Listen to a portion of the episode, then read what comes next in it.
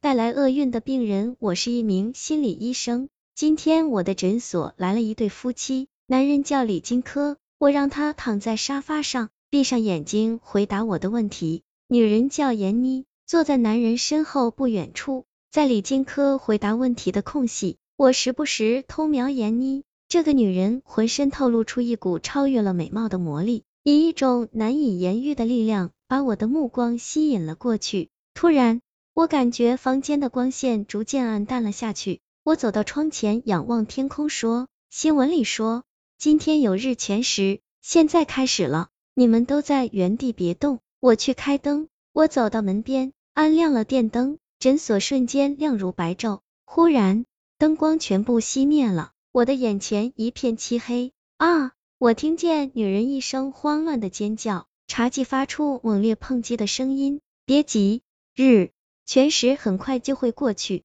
我对着黑暗深处大喊道，突然感觉有什么东西游入口中，我闭上嘴巴，咽了咽口水，口里却空无一物，没来得及细想哪里不对劲。房间已经星漫明亮了起来，诊所的灯光又亮了。我对夫妻二人不好意思的笑笑，说道：“刚才可能是电路出了问题，让你们受惊了。”李金科紧张的四处张望，眼神中流露出精神病人的那种焦虑。趁着女人反身端茶，他凑近我的耳朵，诡秘的说：“宋医生，我们今天成为朋友后，你可得小心了。”他们肯定也会对你下毒手的。看见女人走过来，他立即闭了嘴。女人把茶递给他，也递给我一杯。在接茶杯的刹那间，我的手指触碰到她的指尖，只觉得一股电流掠过全身。茶杯一个晃动，杯里的水全洒在了我的衣服上。对不起，对不起。女人急切的道歉，从提包里掏出一条丝巾，帮我擦身上的茶水。没关系。我不经意的说道，心里却已波涛汹涌。就诊结束，夫妻二人告别。临走前，女人对我说：“宋医生，我丈夫的病就拜托您了，有需要我协助的，尽管打电话给我。”当晚，我做了一晚上的噩梦。第二天起床，我发现睡衣都被冷汗浸透了。到衣柜找衣服，却看见几件陌生的外份。我正感到奇怪，门铃急促的响起。我听见了吴瑜的声音，宋明，赶快出来，要去接新娘了。我恍惚了半天，才想起今天是吴瑜大喜的日子，我要去给他当伴郎。我心不在焉的陪吴瑜走完了婚礼的程序。饭后，我帮他招呼几位老熟人，正在寒暄时，看见草坪对面的走廊上，匆匆走过去一个人，我心跳加速，是闫妮，没经任何思考。我丢下客人，径直奔向走廊，一路追着他，来到了一个池塘边，却发现他不见了。我在池塘边茫然四顾，背后突然有一股强劲的力量将我向前一推，我硬生生的跌落到池塘里。随后有人把我的头死死按入水中，我拼命挣扎，最后耗尽力气不再动弹，那人才松开了手。紧接着，我感觉被人拖出了池塘。有人挤压着我的胸口，等我缓过气来时，睁眼看见的却是吴瑜。我用手撑起身体，坐了起来。你怎么在这儿？刚才是怎么回事？他白了我一眼，说：“我还没问你怎么回事呢，今天一见你就觉得你整个人不在状态，要你帮我接待客人，结果说几句话就跑掉了。幸亏我跟着你跑了过来，恰好看见有人把你推入池塘。”才及时救了你。你最近是不是得罪了什么人？我茫然的摇摇头，摊开手，发现手中多了一颗纽扣，应该是我挣扎时从对方衣服上抓扯下来的。二被唤醒的记忆里，金科预约看病的时间是一周两次。这天我没等到他，便让助手查看了预约记录，助手却说没有这个人。我不信，凭着奇怪的预感，让助手再搜查。下近两年来的病人信息，最终他找到了李金科的记录，但却是一年前。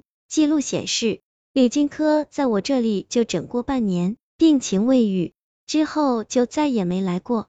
难道是我的记忆出了问题？我连忙从电脑里调出一年前的录音资料，却什么也没找到。我再点开两天前的录音资料，里面传出奇怪的声音。我又找出闫妮的名片，拨通了五面的电话，没人接听。我决定按名片上的地址找过去。在路上，我给吴宇打了个电话，他也没接听，我就发了条短信过去，有急事。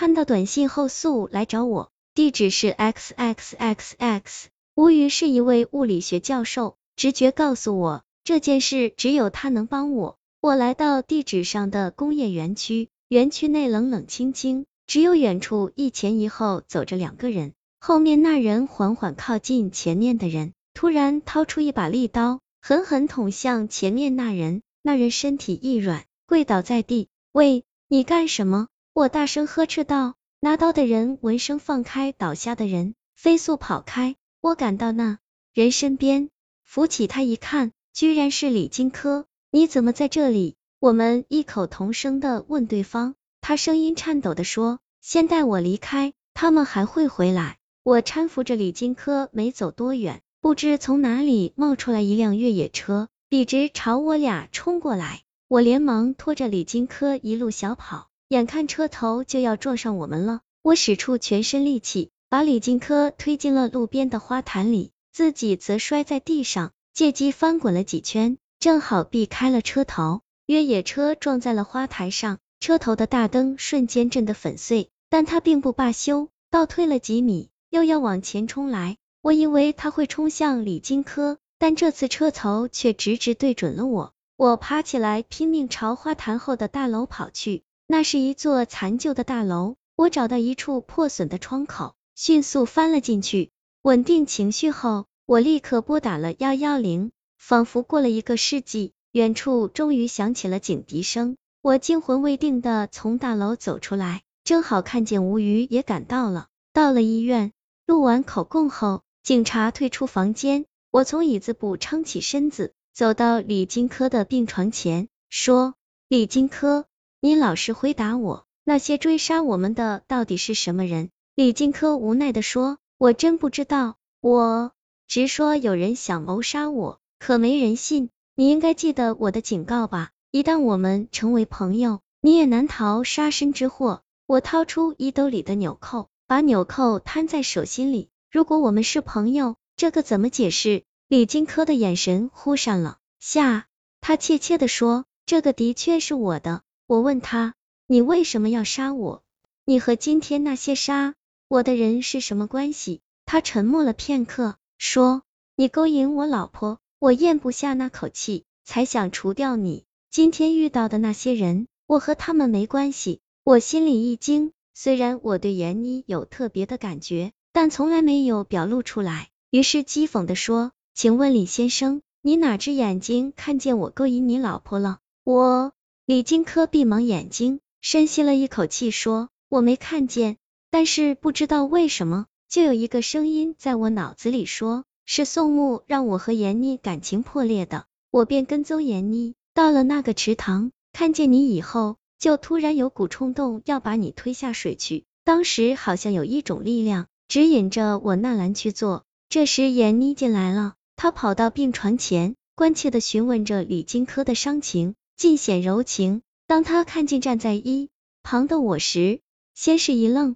然后若幽似怨的凝视我，轻轻喊了一声宋医生，我心生一股妒意，但尽力克制自己说嗨，闫妮，好久不见。话刚出口，我突然全身一颤，感觉这话并不妥当，好像自己一直和闫妮保持着密切关系。我看见闫妮的眼中也闪过一丝暗光，一瞬间，我似乎想起了一些事情，我的脑子里疏忽冒出一个事实。我确实勾引了闫妮，并导致他们夫妻感情破裂。我被兔生的念头吓住了，直愣愣的望着闫妮。吴瑜推了推我，宋明，你没事吧？我从神志恍惚的状态清醒过来，沉默了半天后，又警觉的看了看这对夫妻，然后拉着吴瑜往外走，并对他说道：“如果李金科说的都是真的，你要帮我证明一些事情，否则的话。”我怀疑自己也和他一样